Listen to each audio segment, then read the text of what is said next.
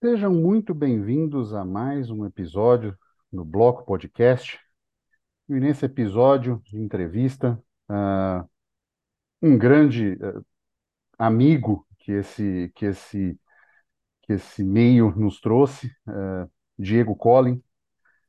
E bem-vindo, Diego. É um prazer tê-lo aqui com a gente. Obrigado, Hugo. Obrigado, investidor descentralizado, é, pelo convite. É um prazer estar aqui com vocês no bloco podcast. Eu espero estar à altura do, do convite e conversarmos sobre os mais diversos temas e agregar o máximo que pudermos aí para a nossa, nossa audiência. Sempre um prazer e faço das suas palavras as minhas. Você é um dos, dos amigos que, essa, é, que esse universo me trouxe. Então, foi uma honra participar aqui. Felipe, Bom, seja bem-vindo. Eu não falei, obrigado. Bom, posso é... falar Felipe então, né? Eu estava nessa dúvida. É, pode, pode. Felipe, tá tranquilo. Todo mundo sabe. É a única coisa que as pessoas sabem, eu acho, é o meu primeiro nome, mais nada. Mas é, Legal. mantemos dessa forma. É, pode falar, Felipe, tá tranquilo, mas a gente super agradece você, Diego. Você é, que isso, um dos maiores caras nesse meio.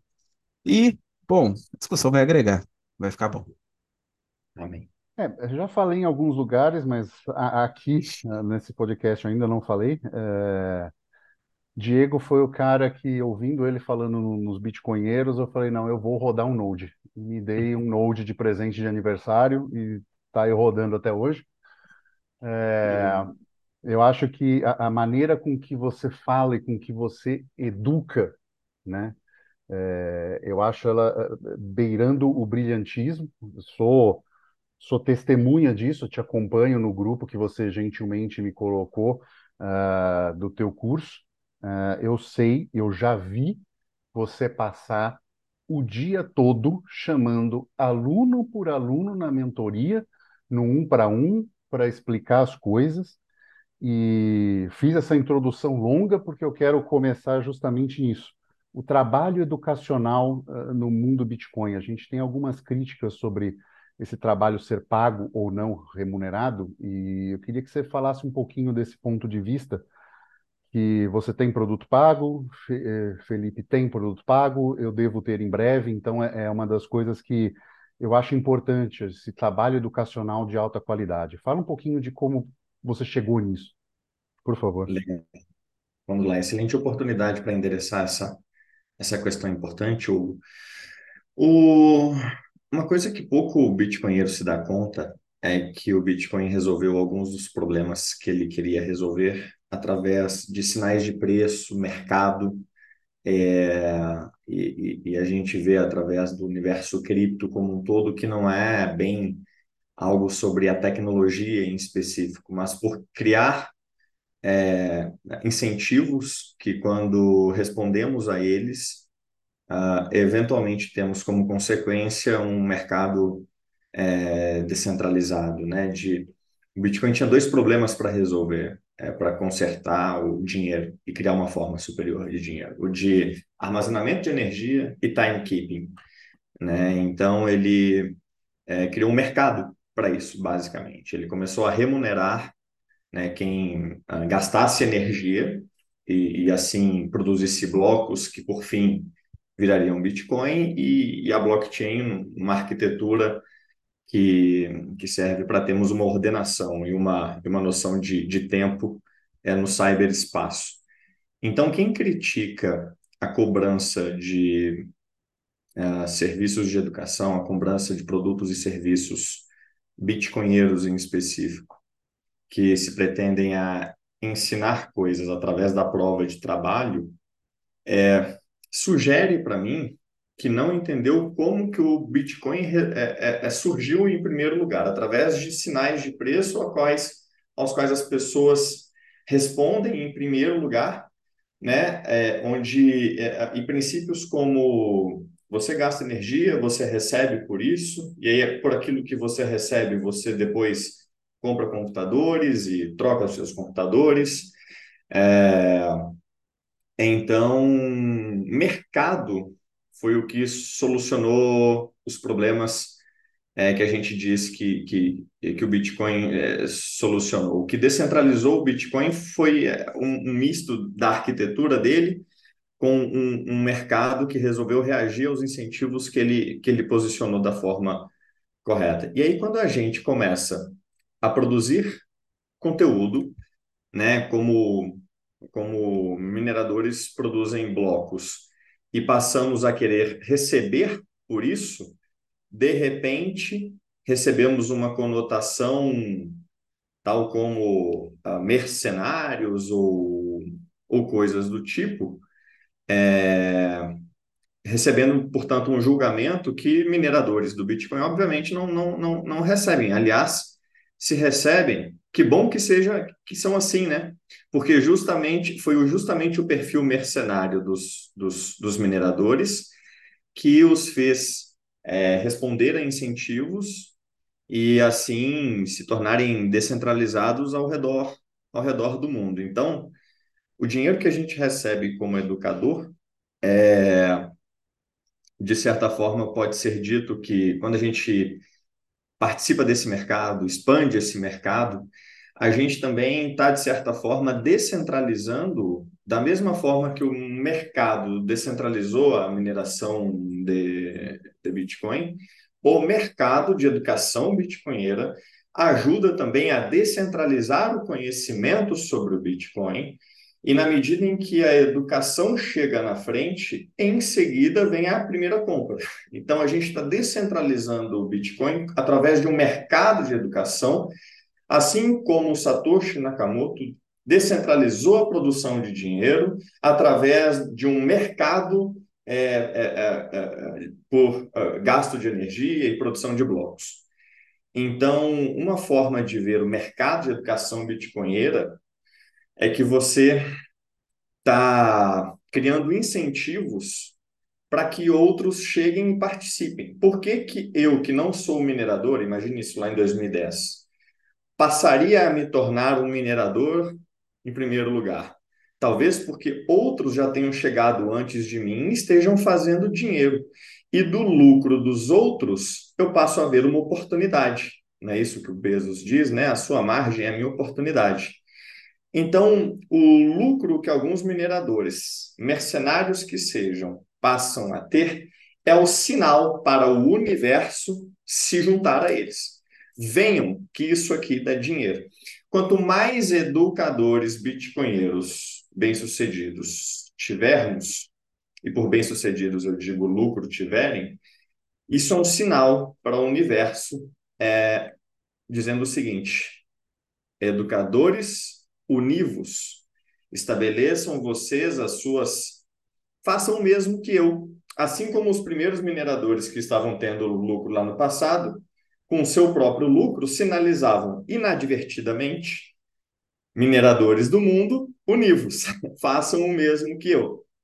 Então, é, quando a gente vai na frente, lança um negócio, tem resultado, tem lucro, cresce, daqui a pouco contrata um ou dois ou três para nos ajudarem, mais dois ou três freelancers. Daqui a pouco a gente está com uma empresa.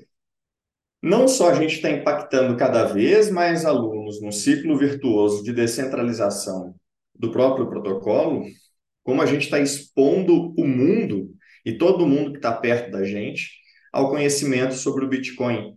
Então, a, a forma de se descentralizar algo é através de incentivos aos quais o mercado, esse consolidado global de, de pessoas, responde e, como consequência, é, aquilo é descentralizado ou não, a depender do, dos, dos, incentivos. E, e eu entendo que esse incentivo que você recebe por produzir conteúdo na forma de um curso que você. na forma do dinheiro que você recebe pelos produtos que você lança, é, é um incentivo que vai fazer com que tenhamos cada vez mais educadores, o que quer dizer que teremos cada vez mais pessoas educadas, né? E um ecossistema cada vez mais forte. É... Então, é muito importante que as pessoas que estejam nos ouvindo entendam que mercados é que provém a solução para as coisas. Eu advogo muito isso. E, e mercados são movidos a a incentivos. E, de forma geral, eu vejo que o Bitcoin ele é uma magnífica máquina de prover os incentivos corretos. A título de, de curiosidade, o computador do mundo, né, uma narrativa de uma cripto concorrente, é, vai ser construído uh, de forma descentralizada uh, por cima de computadores ao redor do mundo, como o meu e o de vocês, porque estabeleceremos, antes desse computador do mundo, mercados para os primitivos do que é a própria internet. Mercados de transmissão de dados, mercados de armazenagem de dados, mercados de processamento de dados. Ou seja, se você quer descentralizar algo, você tem que criar sinais de preços e mercado para que as pessoas é, pa passem a oferecer serviços e receber por isso. Se eu quero construir o computador do mundo, eu preciso antes descentralizar os primitivos e ter mercado para os primitivos. Se eu quero descentralizar o computador do mundo, eu preciso primeiro ter um mercado de armazenagem descentralizada, onde eu ganho para oferecer a armazenagem que está aqui no meu computador, onde eu ganho para processar os dados dessa, dessa LLM nova que saiu.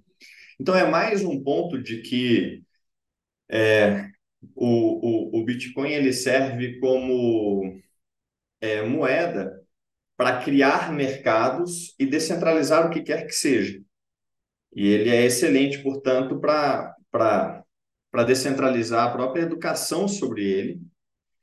Uh, e, e a gente recebe Bitcoin por isso, inclusive, porque do nosso lucro a gente espera inspirar outras pessoas e outros educadores e tudo mais. Então, o mercado é maravilhoso, é uma, é uma força, é uma força da natureza praticamente, é, e, mas ele só funciona com sinais de preço e, e, e, do, e do lucro as pessoas tiram conclusões e participam ou não dessa dinâmica, mas no geral acho bem positivo que, que tenhamos educadores é, lançando esses sinais para o mercado, de que vale a pena educar sobre o Bitcoin, de que tem demanda, a gente, a gente atende com a nossa oferta, é, há lucro, uh, juntem-se a nós, e assim, numa, num ciclo virtuoso, de novo, a gente faz a palavra chegar para cada vez mais, mais pessoas. Então, quem briga com isso está brigando com a própria natureza do que é o mercado. Está pedindo que nós não respondamos a um incentivo milenar, ou, na verdade, bilionário, né? há bilhões de anos, desde que somos seres unicelulares, a, a, a responder a incentivos. Né? As pessoas querem que vivamos numa, numa sociedade que é, ao nos impor não, não cobrar por nada, é, é, numa sociedade de, de, de, de, coisas gratuitas, como se o, o, trabalho não custasse energia e tempo, dois recursos né, escassos. É, e, e vivem, num, portanto, no mundo da, da utopia, de um, de um, de um uma espécie de comunismo utópico, assim, onde tudo deveria ser gratuito. Não sei em que mundo vivem, mas é, eu acho que sim. Essa é boa. Para todo mundo. Quer aprender tudo sozinho? Tem espaço também, entendeu? É, muita gente é autodidata. É, agora, é, eu mesmo gostaria de ter encontrado, comprado produtos muito melhores na minha jornada. Eu comprei produtos horríveis lá no começo, né? E eu comprei das principais casas de análise do Brasil, né? Aprendi muito com elas sobre o Bitcoin, mas é, me tornei maximalista sozinho. Não tinha, na época, nenhuma escola que ensinasse as diferenças, o porquê dessa escola de raciocínio. É, não tinha uma escola que estava preocupada em, em em destacar as diferenças de uma cripto para outra. Todas as escolas que eu comprei e gastei assim uma grana até boa com isso, é, me fizeram percorrer aquele caminho tradicional de, de ter uma cesta de cripto diversificada, aplicar o framework do velho mundo no novo mundo. E então eu sempre enxerguei potencial para você ter uma escola maximalista, basicamente, que, de, uh, que ensina as diferenças do Bitcoin para as demais e que reforça essas diferenças, não ignora essas diferenças, mas que é, pudesse conversar com todos, não só numa caixa fechada, só com bitcoinheiros maximalistas, puristas, extremistas, né? Eu eu quero trazer mais gente que veio da onde eu vim, que veio do mercado financeiro, que começou a investir em cripto junto com startup. Cara, eu meu dinheiro competia ou ia para Binance ou ia para os equity crowdfundings. Os crowdfundings, tal como vocês já conhecem, mas onde o que você obtém em troco não é não é uma, um produto que ele está lançando, um relógio diferente, uma, um, um, um freezer ou coisa assim. Você obtém uma participação da empresa. E as empresas com as quais eu conversava, as plataformas, elas diziam: olha, a gente compete com cripto. Então eu vim desse mundo e, e cheguei em determinado uh, lugar, né, na, por mim mesmo, na posição que eu tô que eu tô hoje. Então, eu pretendo, aí reside o motivo de eu querer conversar com o mercado financeiro, de eu querer é, conversar com o universo cripto, para quem sabe guiá-los pelos, pelos caminhos que eu percorri. E é claro, é, não ser uma boa dose de resistência dos, dos mais extremistas e puristas. Né? É, esse, esse é um ponto interessante que, que você levantou, que é o seguinte: é, eu venho falando aqui no, no, podcast, uma das coisas que me motivou justamente a estar aqui é porque a gente não faz ideia de onde a, a nossa palavra vai, vai parar. Então, por exemplo, você deu uma entrevista no, nos Bitcoinheiros falando de Lightning, você motivou um cara no interior de Portugal a montar um Node. Entendeu o que você fez? É, é, é, por quê? Porque fazia sentido, sabe? Assim, a maneira com que você explicou, eu falou, cara, faz sentido realmente. Eu já tinha essa vontade e pô, agora vou, vou tirar isso, isso de dentro.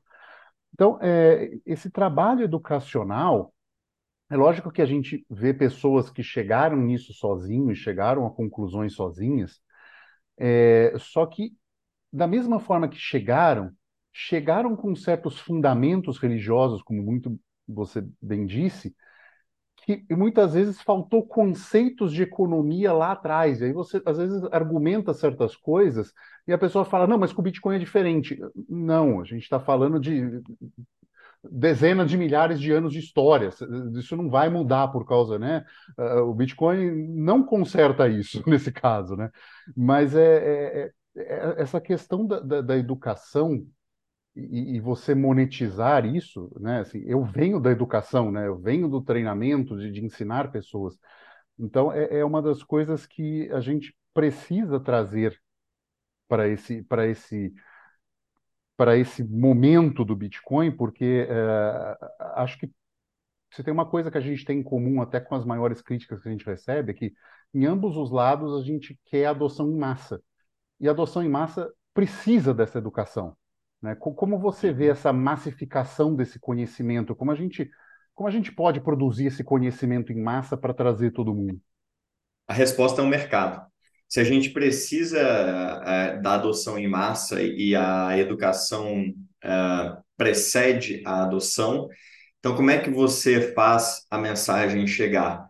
É, da mesma forma como a gente fez os mineradores chegarem, é, remunerando-os, criando um mercado para isso. Se você, é, então, é excelente o desenvolvimento do mercado de educação, porque você cria um incentivo para que eles pipoquem no mundo inteiro.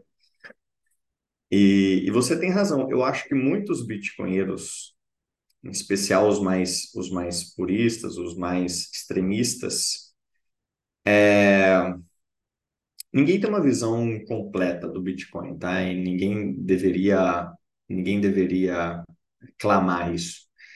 É, mas é um quebra-cabeça complexo, onde quanto mais peças você tiver, melhor o, a definição do quadro que você consegue ver. Imagina um quebra-cabeça faltando um monte de coisa. Você não consegue entender a. Agora, quanto mais peças tiver, melhor a sua definição. E algumas das peças importantes que você citou, que me ajudam muito no entendimento do, do, do protocolo, vêm exatamente de noções de mercado, de economia e do mercado financeiro. E e, e até do, do, racional que eu tive que aprender para investir em startup e como que uma startup tudo contribui de alguma forma para entender o todo do, do Bitcoin. E o SafeDin diz um negócio que é o seguinte: sucesso de mercado é tudo o que importa, né? É do fato do Bitcoin ter valor, é que a blockchain se mantém imutável e segura e incapturável.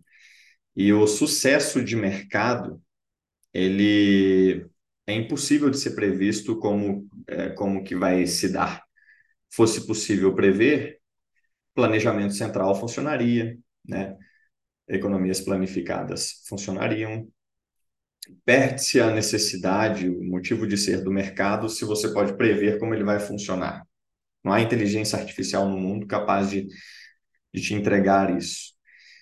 Porque porque toda atividade econômica parte da mente do ser humano, né? Nós não somos por isso que, que não é possível traçar uh, leis como da física na economia. Por isso que a escola austríaca bate tanto nessa nessa tentativa de keynesianos e marxistas de, de desenhar fórmulas de tudo no final é uma tentativa de fazer o planejamento central econômico funcionar. É, nós não somos como moléculas de gás num ambiente fechado, né, inanimados. Nós temos tudo, tudo que a gente chama de economia, é, a causa reside dentro da gente. Então, é tudo uma construção, uma construção nossa. E então, o mercado, não tem como o, o, o, que, que o sucesso de mercado de algo é, vai, vai se parecer no futuro. É, então, eu celebro quando o Bitcoin ele começa a explorar novas frentes de mercado e começa a obter, portanto, mais sucesso no mercado. E põe em movimento ciclos virtuosos muito importantes para o sucesso dele de mercado, que do qual ele depende para o longo prazo. É... E o ciclo virtuoso começa por atender pessoas que antes ele não atenderia, né? Uh, ter um papel em processos que antes ele não participaria. Com isso, você aumenta a quantidade de que a gente chama de bag holders, né? De holders de Bitcoin, de compradores de Bitcoin, Eventualmente, isso escapa para a quantidade de pessoas rodando nodes Bitcoin e, e a gente caminha com mais velocidade e com mais margem de segurança, com mais folga para uma adoção global é, uma, com uma segurança cada vez maior. Então, quando eu celebro coisas como a tokenização sobre o Bitcoin, né, através de, de protocolos como Taproot Assets, quando eu celebro as inscriptions dizendo que não há ataque de, de, de spam, há, um, há o uso da rede, né? O anti-spam está tá no fato de, de haver um preço para o uso. O, o, o, o spam ele só é possível quando você não tem a defesa, não tem um mecanismo de preço, não tem, é, não tem um custo no ataque. Aí você pode ser atacado gratuitamente, é o que a rede Tor passa direto, né? É, inclusive, o, o, a prova de trabalho o, foi, foi criada como mecanismo anti-spam. Então, a gente tokenizou o, a prova de trabalho e fez do token, o Bitcoin, o mecanismo anti-spam perfeito, né? E, e alguns bitcoinheiros são como aquele meme que tem um carinho olhando uma borboleta e, e a gente e ele qualquer uso da rede ele fala será que é um ataque? Será que é um spam? Porque ele mesmo não aprendeu ainda a confiar na, na forma como o protocolo funciona. E talvez ele não confie no protocolo porque nem ele entendeu a origem das coisas, como que chegamos até aqui. E, e não só tem esse perfil que não entendeu e, portanto, não confia, uh, mas tem aqueles que entenderam e que confiam até demais. E, uh, e portanto, acham de, é que absolutamente nada mais é preciso para que cheguemos lá né? e caminhamos, caminhemos para todo sempre é, rumo a, a, a, ao, a adoção global, ou, rumo ao, ao, ao, sucesso do, do Bitcoin. E eu acho que você não deve estar em nenhuma das duas pontas. Eu acho que você é, deve compreender que não há algo como é, spam na rede Bitcoin, há o uso da rede. É, e, e, no entanto, tudo que puder contribuir para o nosso sucesso de mercado, para a valorização do nosso token e, por conseguinte, protege a nossa rede e, portanto, acelera o processo, aumenta a margem de segurança da adoção do Bitcoin, deve ser celebrado. Eu acho que a tokenização, eu acho que as inscriptions, eu acho que o acesso a novos mercados é, de pagamentos, de derivativos, é, tudo isso é, contribui para a formação de novos bitcoinheiros ao redor do mundo.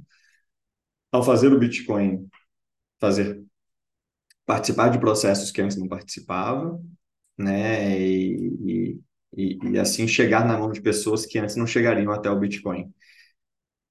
E é claro, uma parte da comunidade se não gosta, a menor parte, tá? Na verdade, eu diria, a menor alguns poucos, na verdade, eu, eu diria que é, se ressentem com com esse uso diverso da blockchain do Bitcoin. O que eu acho que é, obviamente, uma estupidez, é uma, é uma falta de, de noção de, de, de, é, de como os mercados funcionam. Tem uma lei da física, eu descobri, pelo Drov Bansal, D-H-R-U-V, Bansal, Drov Bansal, o CTO da Unchained, que é PhD em física. Ele diz o seguinte: na física tem uma lei, ou uma, enfim, um axioma, ou algum descritivo nesse sentido, que diz o seguinte: tudo o que não é proibido é obrigatório. Tem uma máxima na física assim que é uma outra forma de dizer que tudo que puder acontecer vai acontecer.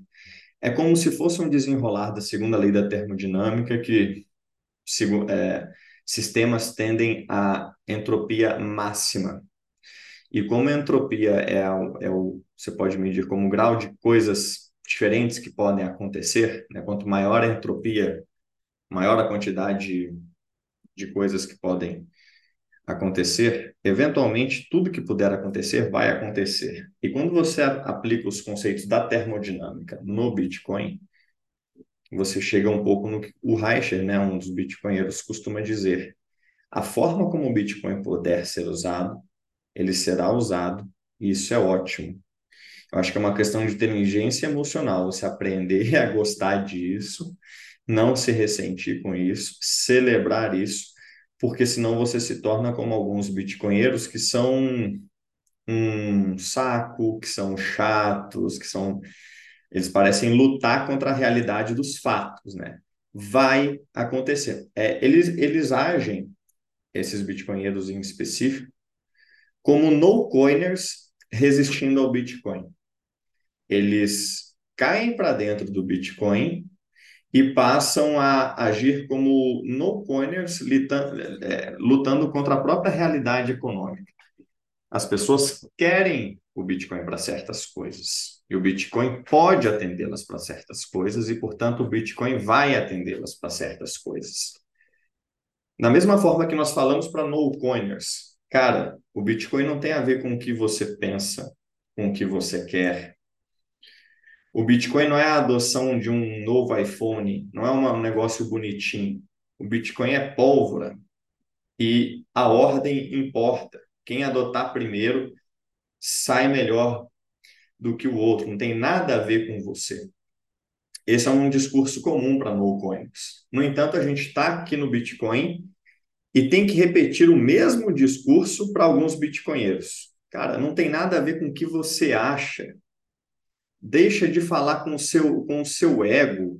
Você parece um pato repetindo as mesmas coisas, porque não, não, não, não aprende a pensar na forma, na, na análise de fenômenos econômicos no mundo. Você está analisando alguma coisa, mas você não consegue analisar sem emitir sua opinião. Fica quieto, você é ínfimo perante o universo.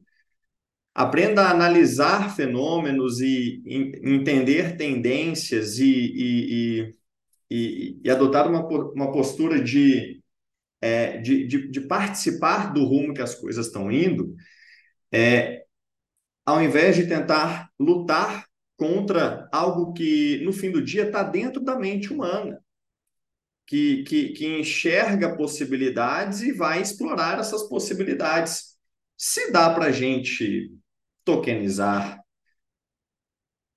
o mundo, os imóveis, os títulos de dívida, as ações, e o Bitcoin é uma base de dados distribuída perfeita para isso, quem sabe nós então não fazemos isso? Participe de uma forma inteligente, participe de uma forma a, a, a minimizar os problemas que você vê.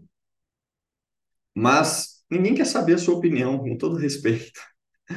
É, as coisas vão, vão, vão, vão, vão acontecer. E, eu, e aí tá um resíduo, para mim, um grande problema, tá? Que eu acho que é o seguinte: Bitcoin é um péssimo nome. E porque dá a entender que é, é que Bitcoin é, é dinheiro.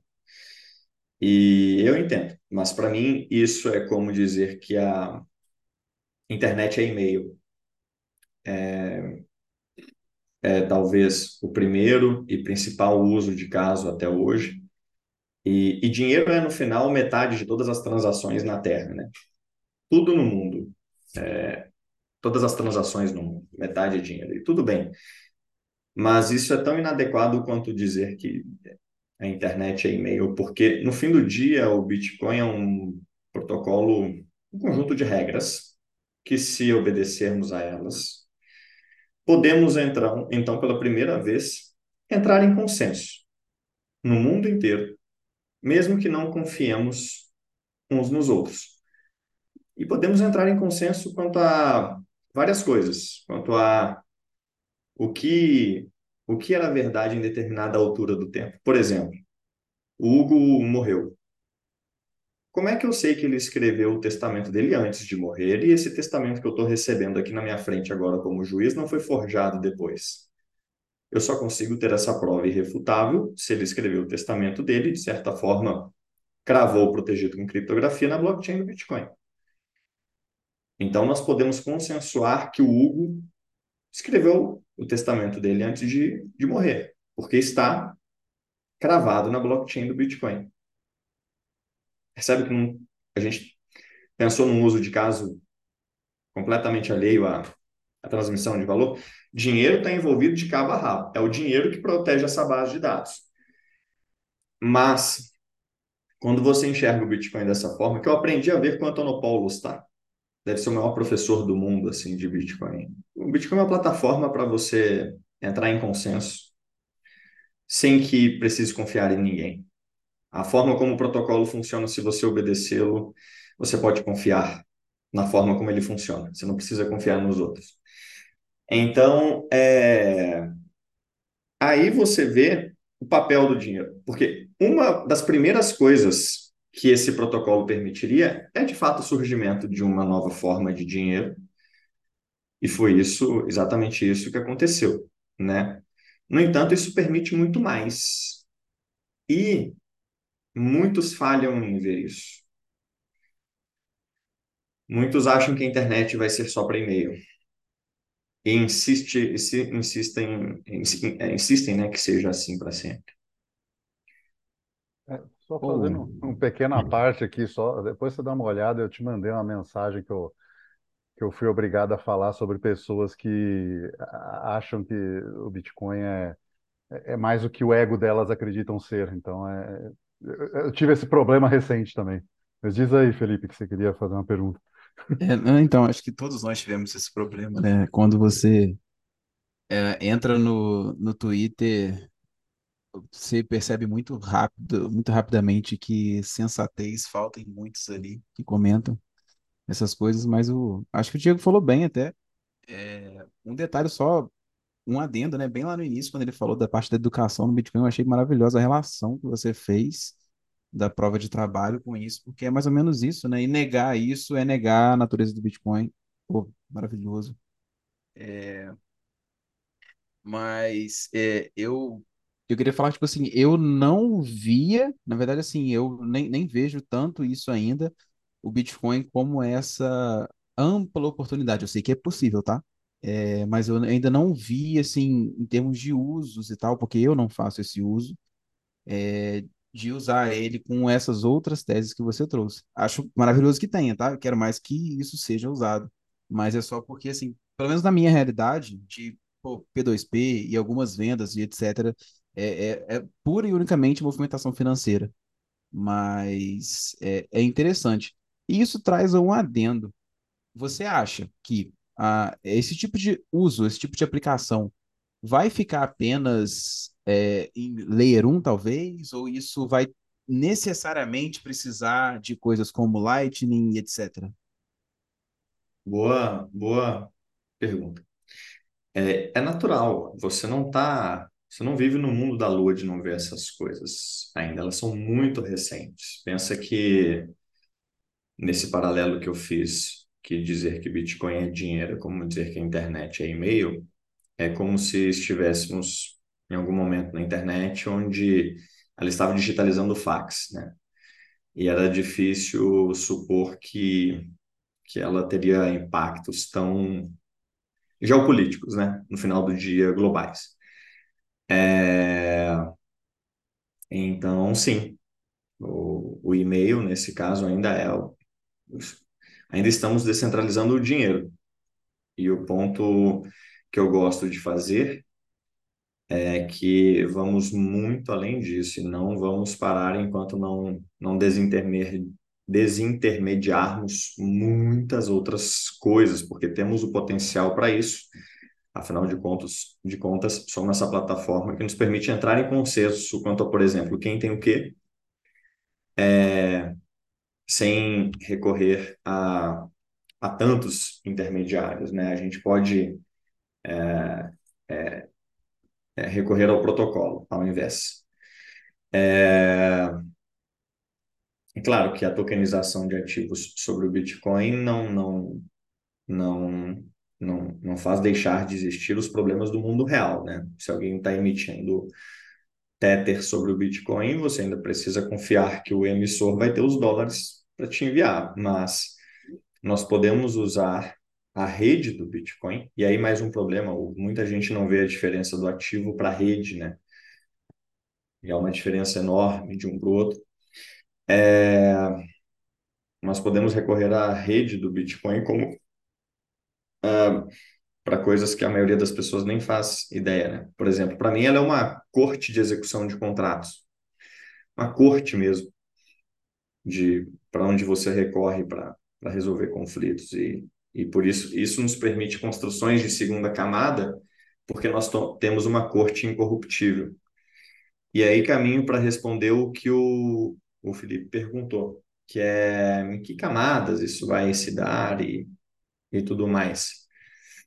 E eu acho que cada camada um, um, um objetivo diferente, é, mas para dar uma noção das coisas que a gente vai descentralizar através dos sinais de preço que o Bitcoin permite, é, por exemplo, né, na camada base eu comentei que a gente tinha que resolver o problema de armazenagem de energia e timekeeping no digital para construir uma forma superior de dinheiro. Pouca gente sabe, mas saber a hora no digital é dificílimo, né? Por exemplo, O Drove conta que quando ele trabalhava em grandes data centers, é, ordenar o acontecimento das coisas é uma dificuldade que o Bitcoin resolve com nessa arquitetura que a gente chama de, de blockchain. E como linkar energia ao dinheiro, que, que é essencialmente o que ele é, ele resolveu através da prova de trabalho. Então, para você conseguir uma coisa, você tem que resolver outras primeiro. Uh, em seguida, olha que legal, Felipe. Para que você faça esse dinheiro que você resolveu, é, que você criou, viajar na velocidade da internet, você precisa basicamente construir uma internet que faça dele a moeda nativa. Você precisa basicamente construir uma rede mesh de computadores ao redor do mundo é, que possa movimentar esses bitcoins como movimentaria dados genéricos. Só que para que você tenha essa rede mesh por cima da blockchain do Bitcoin, você precisa do quê? Voltamos ao início da conversa, o mercado. É, você precisa remunerar os computadores que resolvam participar e construir dessa rede mesh. Essa é a Lightning. Então, como o Drove gosta de chamar, né? Blockchain-based Mesh Network. Então, para que pudéssemos fazer do Bitcoin um dinheiro peer-to-peer, de verdade, é, considerando que, tal como a blockchain funciona, não pode ser estritamente peer-to-peer, -peer, né? requer a contabilidade de tripla entrada, todo lançamento na blockchain do Bitcoin tem o crédito, o débito e a chancela do, do minerador, para que pudéssemos torná-lo peer-to-peer de verdade, num formato crédito e débito, precisaríamos fazer essa construção em segunda camada. E aí é de mim direto para o Hugo, direto para o Felipe, sem a contabilidade de tripla entrada. Qualquer problema que tenhamos entre nós, a gente recorre a quem? A nossa corte. É, então, a gente está descentralizando, construindo uma, essa rede mesh global, essa mini internet hoje, mas que em algum momento, tal como os incentivos funcionam, vai abraçar o mundo inteiro, através desse, desse mercado que remunera é, quem, quem roda um computador para para rotear esses pagamentos, mas que em breve vai rotear tráfego genérico de computador, vai rotear outros tokens e vai abrir as portas para receber, inclusive, para outros serviços, né? Se eu quiser armazenar coisa para os outros ou processar dados para os outros, eu já tenho esse esse meu essa minha casinha nessa nova rede por onde receber bitcoins. Então, não querendo é, é, é, me distanciar muito da, da, da resposta, mas é, eu acredito que a tokenização de fungíveis deve acontecer em segunda camada e, e eu vejo um bom motivo para que a de não fungíveis, como as inscriptions, os, os NFTs do Bitcoin, é, para sempre tenham alguma demanda on-chain. Você pode ter, é, mesmo protocolos que permitem a emissão de ativos não fungíveis é, sobre o Bitcoin como Taproot Assets, não permitem que os não fungíveis sejam transmitidos pela Lightning.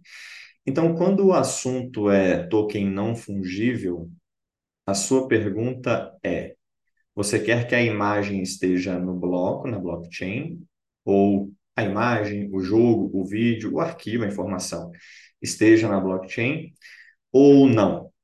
Você quer que esteja lá na blockchain só um hash do arquivo, uma prova criptográfica de que ó, o arquivo é o que você quer que, que esteja lá. Eu acho que as duas coisas vão coexistir, é, mas eu acho que por um bom tempo ainda teremos uh, demanda por, por inscriptions que cravam as imagens ou os vídeos diretamente na blockchain, porque ela possui propriedades que são insubstituíveis e não são passíveis de serem obtidas em qualquer outro lugar. Por exemplo, uma, uma analogia legal que eu gosto de fazer é que quando você faz o chamado artefato digital sobre a blockchain do Bitcoin, é, isso é um paralelo muito melhor com joias do universo digital, né?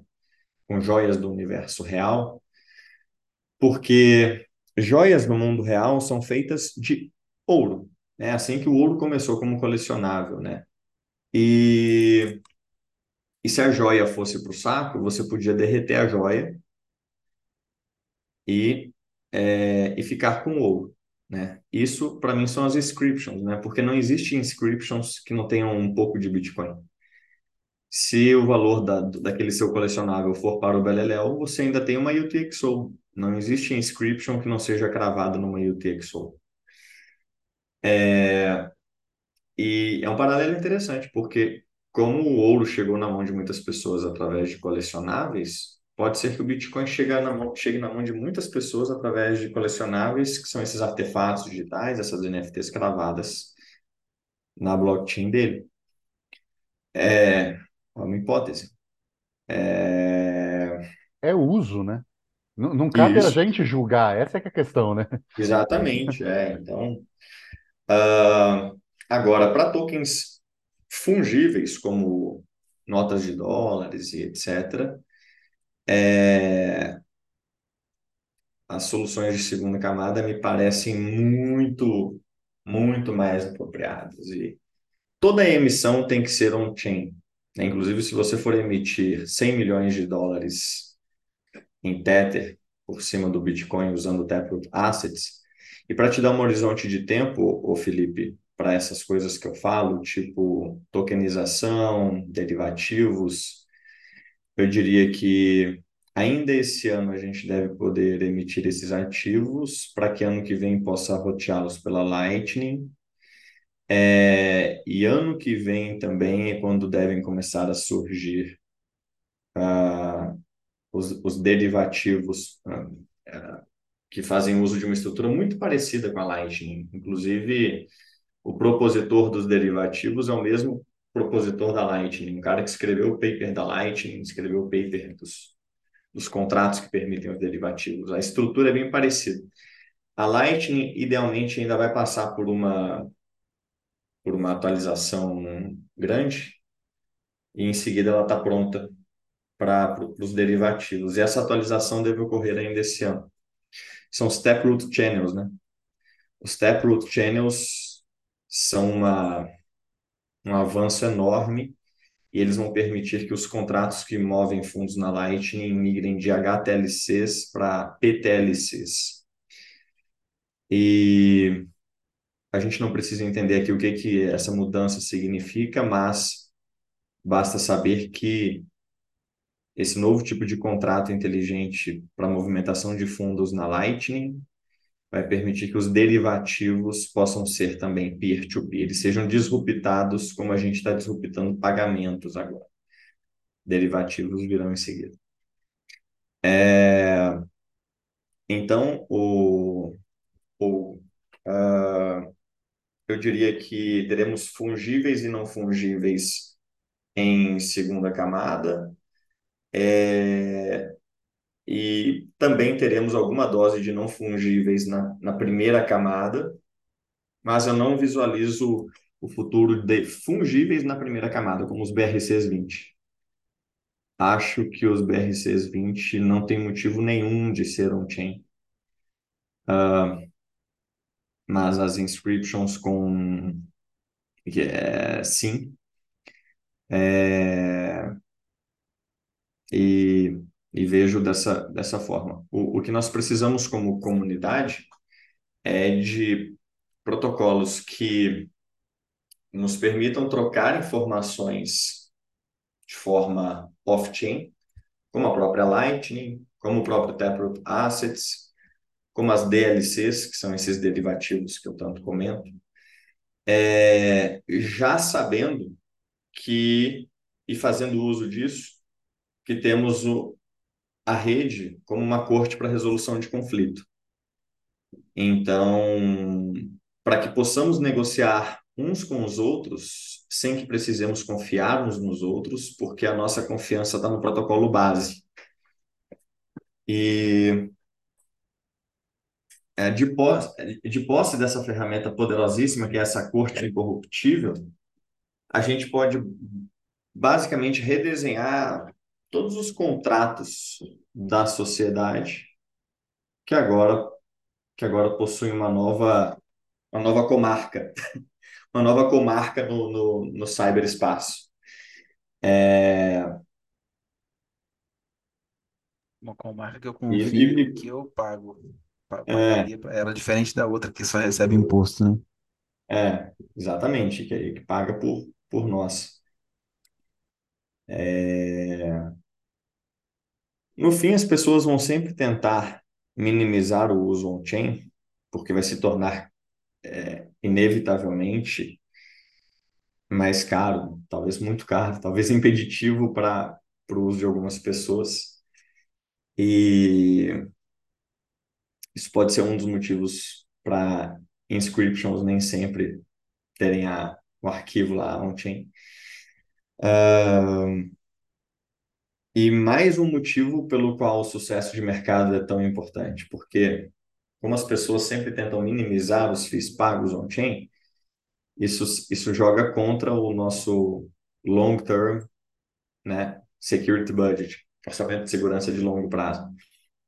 Uma, uma espécie de tragédia, entre aspas, que a gente vive é os FIIs sempre voltarem a zero, né? Uma hora os FIIs têm que parar de voltar a zero, porque a gente precisa deles para. Então, uma forma de. Eu, eu celebro todas essas novas formas de uso da rede, porque quanto mais FIIs tivermos, mais garantido está o nosso, o nosso futuro de, de longo prazo. Sou um entusiasta, por exemplo, de uma de duas BIPs que já estão inscritas, acho que, sei lá, desde 2015 ou coisa assim. São as BIPs 300 e 301, cujo slogan delas é transformar todas as transações do universo cripto em transações Bitcoin. São as drive chains, né? A possibilidade de você construir blockchains que são ancoradas na blockchain do Bitcoin. A, a, a produção de blocos nessas sidechains, ela é uma transação na rede Bitcoin. É Então, como se as altcoins fossem uh, parachains, essas coisas assim do, do Bitcoin. exatamente. Então, é, é uma excelente forma de você capturar, funcio- é, permitir a inovação, digamos assim, das altcoins, enquanto você, ao mesmo tempo, só aumenta o nosso orçamento de segurança.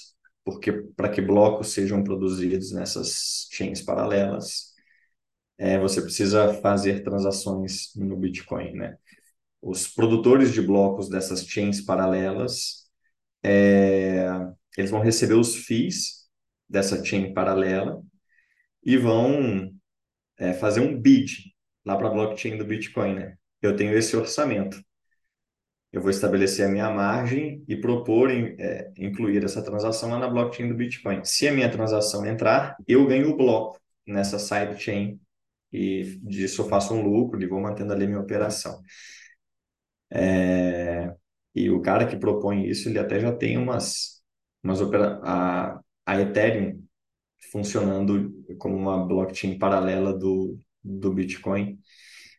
E, e dizem que pô, as pessoas que estão envolvidas nessa discussão, que tomou corpo recentemente por conta de uns debates online aí, dizem que teríamos pelo menos quatro versões assim contratadas para existirem, né? Teríamos uma versão da Ethereum, que até já existe, para desenvolvimento de, das coisas que a Ethereum faz. Teríamos uma, uma blockchain para emular a, a, a privacidade da, da Monero. Teríamos uma terceira é, para ah, com os grandes blocos, para emular que seria um Bitcoin com um bloco maior. E teríamos uma que me fugiu me fugiu o nome, nome, acho que pelo menos seriam três, na verdade, pelo menos essas três. E é uma forma de aliar um incentivo de bitcoinheiros com, com os altcoiners, né?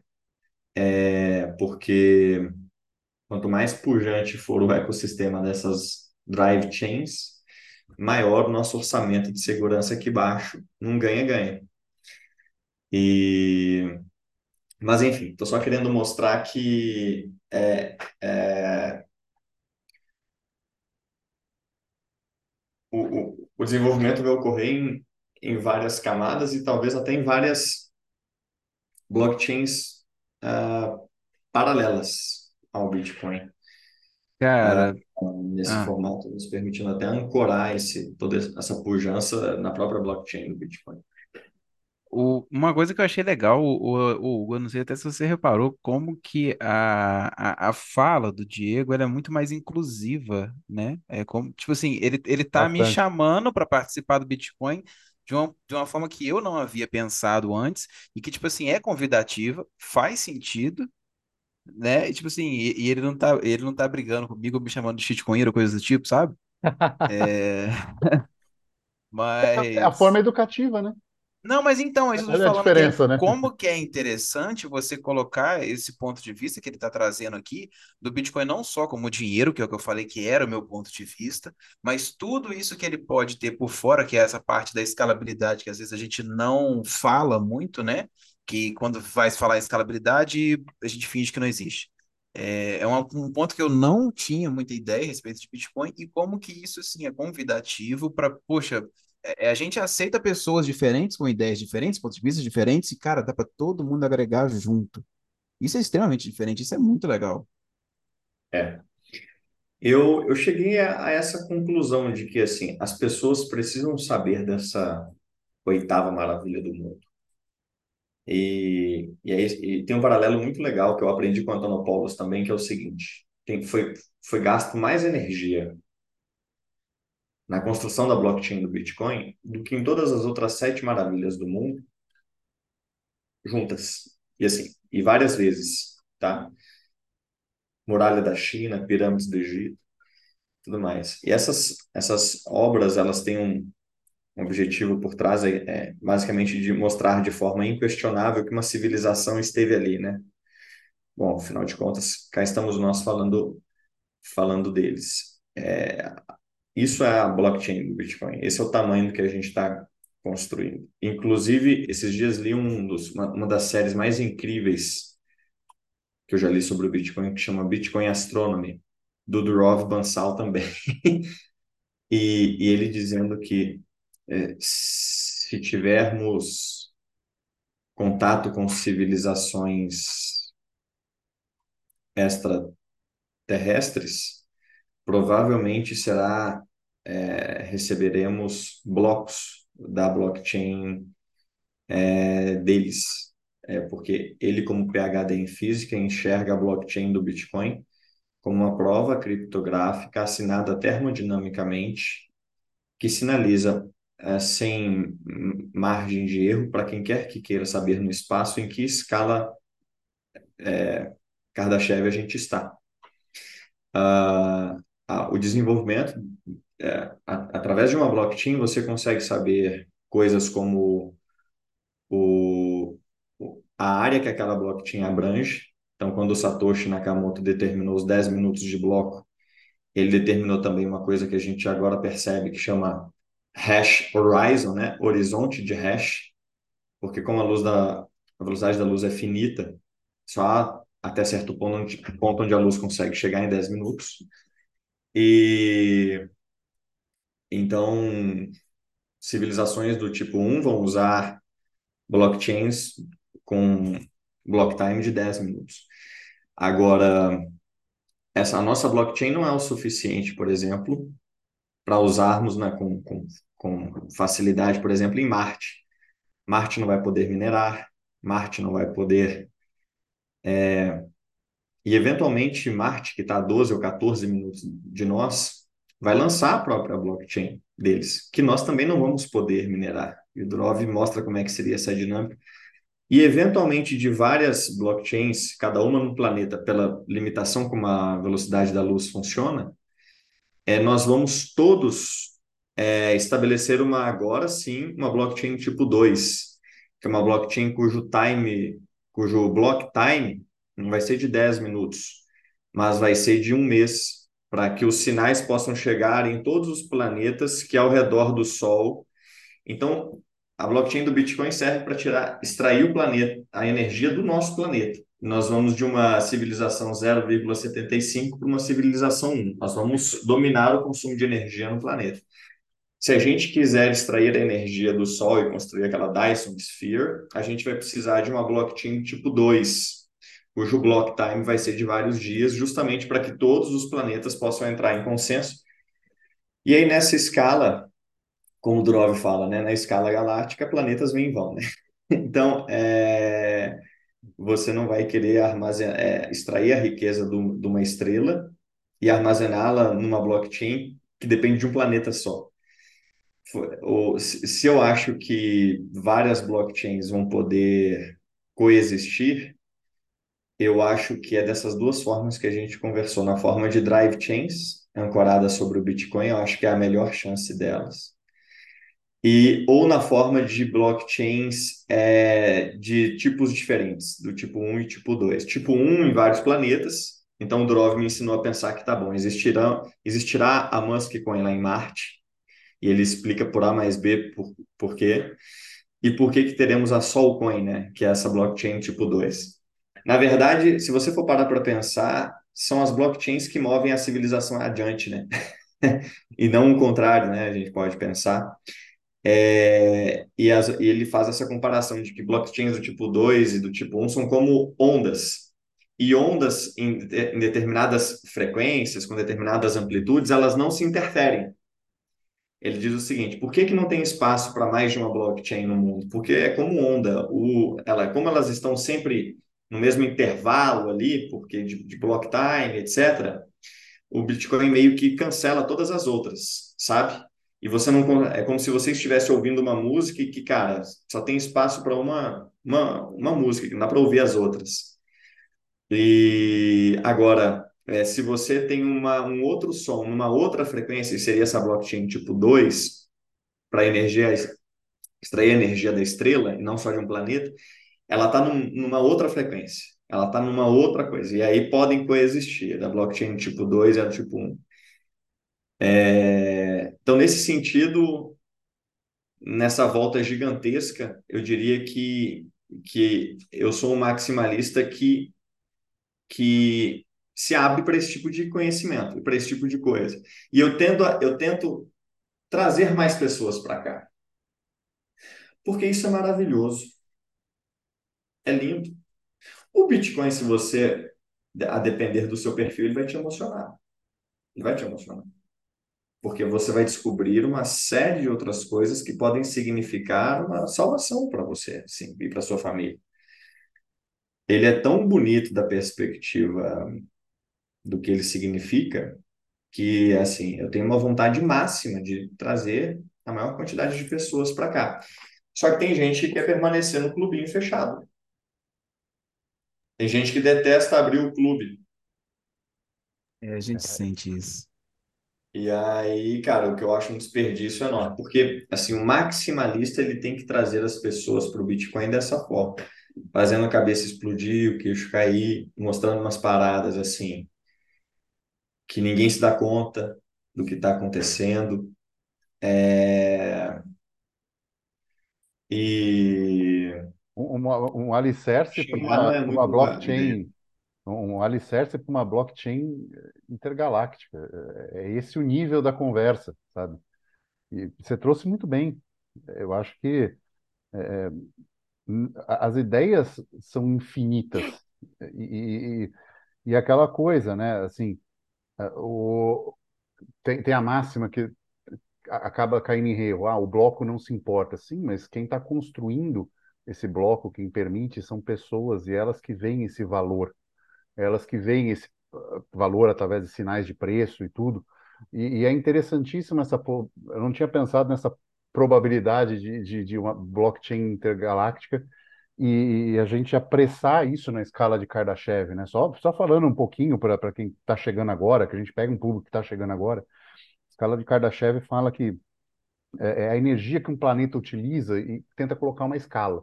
Então, o nível 1 um dessa escala é quando uma civilização consegue dominar toda a energia elétrica uh, desse planeta que ela está. E a partir disso, as escalas superiores vão sendo a estrela que ela domina, estrelas, a própria galáxia, enfim. É, que provavelmente a gente, a gente crê em que civilizações superiores tendem a ter esse domínio ou não, a evolução natural do, do, do ser humano ao longo das, dos milênios vão trazer isso para a gente. Só para fazer essa contextualização, porque a gente tem muita gente chegando agora. Sim, e assim, ó, uma coisa que, que eu me dei conta é que são justamente as, os incentivos que as blockchains promovem que podem incentivar a exploração espacial, porque a gente está vendo aqui na Terra o quão ricos ficaram os primeiros bitcoinheiros. Então, uma vez que você sabe que pela limitação da velocidade da luz, outras blockchains existirão em outros planetas, você tem um incentivo financeiro enorme para ser você o primeiro a chegar lá e em algum momento participar do nascimento dessa, dessa, dessa próxima blockchain nesse outro planeta. Então, elas que podem fornecer esse incentivo financeiro para essas mega obras de infraestrutura, que é a exploração é, espacial. E uma coisa interessante, é aquilo que eu comentei. Civilizações de um nível X, na escala Kardashev, vão lançar blockchains de um nível X mais um pouco. Então, as de 0,75 lançam a do nível 1. As de 1.20 lançam blockchains tipo 2. Então, é... e aí quando você olha o Bitcoin dessa, dessa forma, é... você começa a captar algumas das, das dinâmicas acontecendo ao seu redor, no mundo, no, no, no universo, e fala, cara, é... isso é muito grande, muito importante para eu ficar de fora, ou para o custo de oportunidade de ter qualquer outra coisa cresce pra caramba, porque é, é, o que não está em Bitcoin está em outro lugar, né? E quando está em outro lugar, poderia estar em Bitcoin. E esse peso ele vai crescendo e vai crescendo e vai crescendo. Eu acho que trazendo dessa forma mais assim, igual você trouxe, que é realmente convidativo e tal, eu acho que é melhor, porque foi o que você falou, se você ficar só no clubinho fechado, é, na, na- naquele clubinho que você tem que conformar de acordo com, né, determinados preceitos religiosos, aí realmente é, é difícil. É, É, o e tem negócio é muita maior, gente, né? é, e tem muita gente que diz o seguinte: ah, o bloco não se importa para falar que religião e Bitcoin não tem nada a ver, né? Aí essa mesma pessoa vai lá e, e mete o pau em quem usa o Bitcoin para lançar inscription ou, ou usar o Bitcoin de certa forma, né? Porque agora, para o que ele quer, o bloco se importa. Ele se importa com o bloco, né? É, Então tem essa, esse tipo de, de, de ironia ou, enfim, hipocrisia mesmo no, no, no na nossa bolha, mas eu vou ser justo, como eu dizia para vocês que, que eu queria ser, que eu me considero um maximalista, eu acho que eu faço parte da bolha maximalista. Eu vou ser para sempre grato a essa bolha que me abraçou desde sempre, na sua maior e esmagadora parte, que me convidou para fazer parte dela, que me convidou para os seus eventos, que me convidou para suas para suas coisas. É uma bolha assim da, da perspectiva individual enorme, né, de centenas de ou talvez milhares de pessoas. E eu é, e só me deu alegrias 99,9% do tempo. Me requereu aí quase um ano de produção de conteúdo para eu encontrar os figurões, né? As figuraças que, é, que, pô, se eu for palestrar num evento de altcoiners, eu me vendi. Se eu, se eu celebrar, é, se eu celebrar se eu celebrar a tokenização sobre o Bitcoin, isso me torna automaticamente um shitcoin. Acontece esse tipo de coisa, mas é Eu, uma eu, uns gatos pingados. eu precisei de uma, uma, uma, uma participação apenas para ser chamado dessas coisas aí, então é isso mesmo. É, é, ô, Diego, você demorou, você demorou um ano, mas é que eu já estava cinco em silêncio, então eu demorei três meses só, porque eu já sabia quem que era, já mandou e pronto. Mas, Diego, Eu, mas me surpreendi, eu também. A gente vai. Quando, é igual um casamento, né? Eu e a bolha, nós, é, nós casamos, cara. E que lua de mel incrível, assim, sabe? Pô, lua de mel. É, eu ainda estou um pouco em lua de mel, isso tu- tudo é muito recente, né, com a, com a bolha. Mas é claro, é, com, com alguns gatos pingados, tive os meus dias, os meus dias ruins, mas acho que todo mundo tem, quem não teve, né? E agora, como com mais presença online, assim, fica todo mundo sabendo de tudo, pô. Antes você xingava o cara, ninguém ficava sabendo. Agora você entra numa briga ali no Twitter, daqui a pouco é posta, verdade. reposta, daqui a, pula para os grupos do Zap, você tá lá no Twitter. Aí os caras começam a falar da sua briga lá no Zap. Pô, vocês estão acompanhando aí? sim, é, e formam times, é, é muito, é muito engraçado. Caramba. Diego, eu Mas olha, quero. não tem consenso nem na bolha bitcoinheira, cara, mas eu divirjo muito de muita gente na bolha quanto a várias coisas. E não tem que ter, não tem que, eh, não é um discurso que tem que estar 100% alinhado. Tem que divergir É, mesmo, com respeito, né? É que às vezes falta-se o respeito, mas tem que divergir mesmo. É importante é, é assim que se forma valor de alguma coisa. As pessoas é. argumentando, divergindo, tudo. Diego, eu não, não quero mais tomar o seu tempo. Sei que eu sei como está o seu grupo de cursos, né? É, Quero lhe agradecer muito por essa conversa. Ah, Eu tenho certeza que não só as pessoas que estão ouvindo, nós aqui abrimos perspectivas. Eu estava aqui mandando fotos para o Felipe de coisas que você falou e que vai dar tema de episódio para a gente ah, trazer também. Então, lhe agradecer muito por isso. Eh, no nosso final, normalmente a gente comenta uma, uma notícia por semana. Ah, quero trazer aqui a a- além da Binance já ter feito isso, já está com funcional, a Coinbase também está avançando em saques Lightning agora para o Bitcoin. E aí, comentários. É, dessas notícias, né? É, das Olha, notícias. eu vi a chamada da Binance chegando na, em El Salvador, é, vi uns, vi uns, uns. Agora eu vou me permitir, no finalzinho da conversa já pode, né? Vi uns shitcoiners falando mal dos laser eyes. Pô, eu sou um laser eyes, é, xingando, como é que é? Falando, ah, engulam essa, laser eyes, que a Binance está chegando lá em El Salvador para levar o cassinão, né? É, cara, é, cara, mercados, mercados, mercados, desenvolvimento. E eu quero mais é que El Salvador enriqueça, enriqueça, é, e, e tenha novos negócios, novos empreendedores. Eu acho que a responsabilidade de ah, diferenciar o Bitcoin das, das demais, do cassinão da Binance, é dos educadores. Eventualmente, a realidade econômica se impõe, é, e o Bitcoin se torna claro. Aliás, deve ser a maior parte do negócio da Binance, assim, negociação de Bitcoin de toda forma. E não tive tempo para ler mais sobre, eu diria isso, que eu celebro o avanço de El Salvador em qualquer frente, ah, porque torço pelo país, assim. Ah, E quanto à adoção do, da Coinbase pela Lightning, tem sido bonito de ver. Bonito de ver.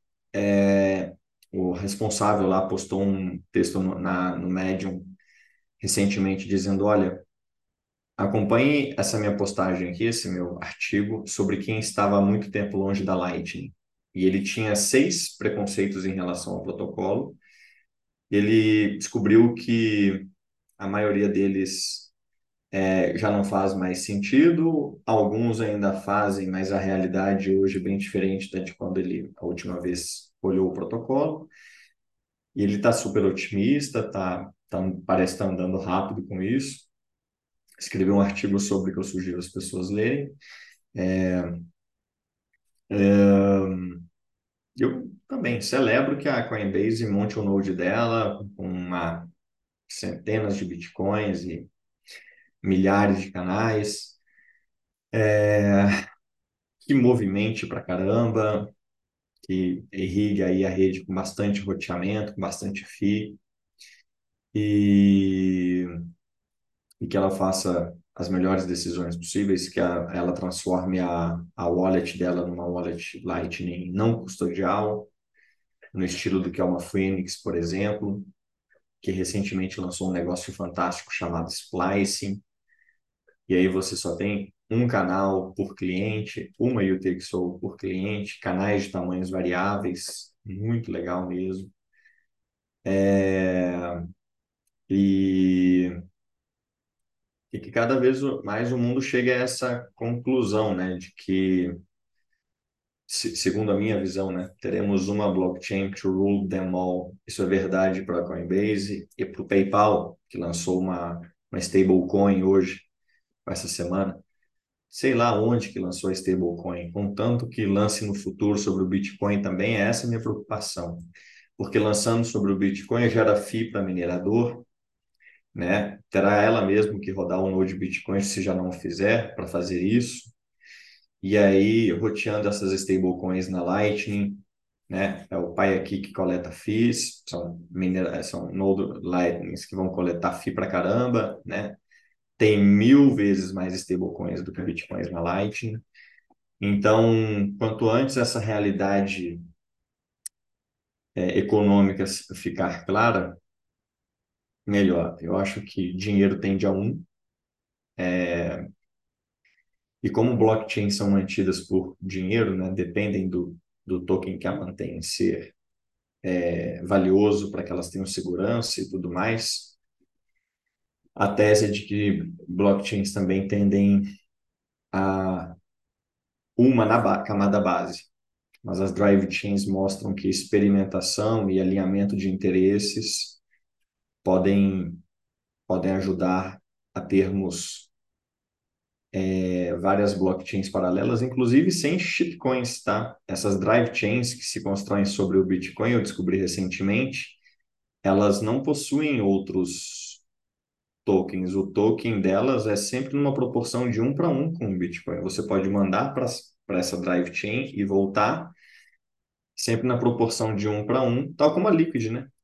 O LBTC, a rigor, vale sempre um BTC. E essas drive chains seja qual for o nome do token delas, vai ser sempre na proporção de um para um. Então, você pode experimentar com, com a programabilidade da Ethereum, com a anonimidade do, da Monero, com os grandes blocos da, sei lá, do Bcash, e o Bitcoin ainda ganhar com isso.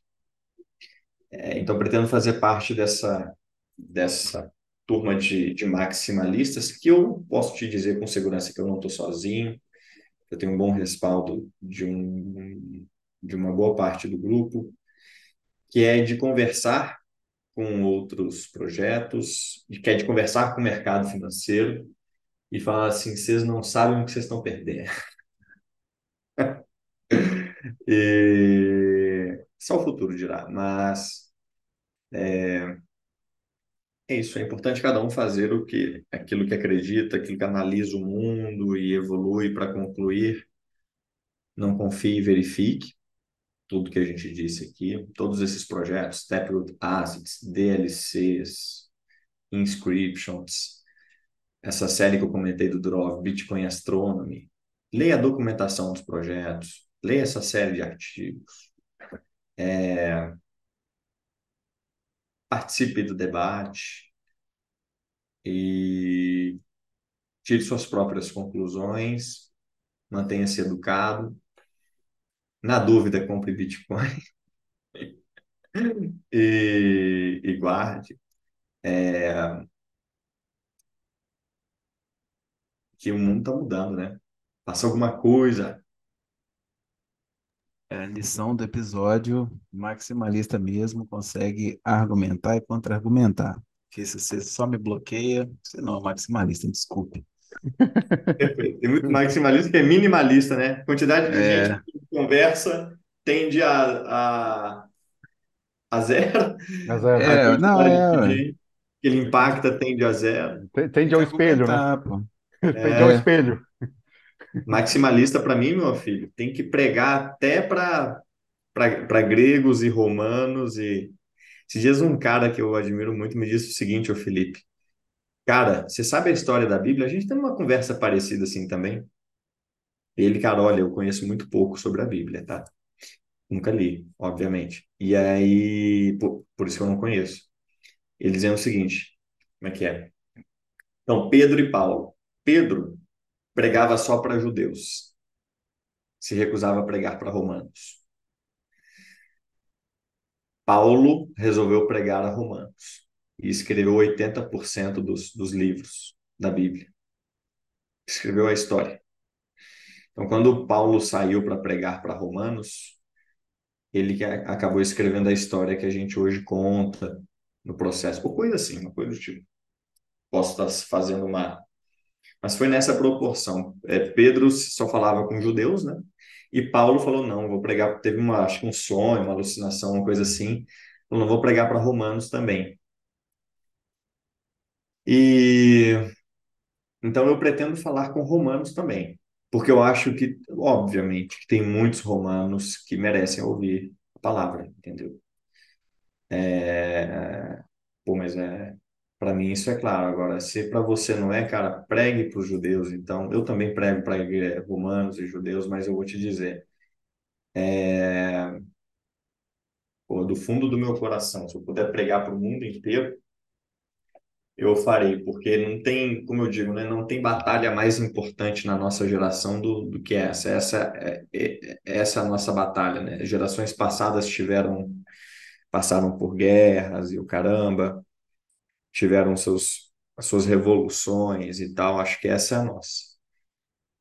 Essa é a nossa. Então, e é pacífica, pô. Aliás, tudo indica, né? cada um que compra o Bitcoin a mais é uma, é uma redução no retorno sobre o investimento em violência. É, cada avanço do Bitcoin é uma, é uma destruição do, do ROI da, da violência. Então, sei lá, no final tem, tem pouca coisa mais, mais importante assim. É, para Mais, falar, para trabalhar, para fazer. mais humanista, né, cara? Mais o valor ao ser humano. A gente está É, gente tá dando esse valor. Bom, vou terminar esse episódio.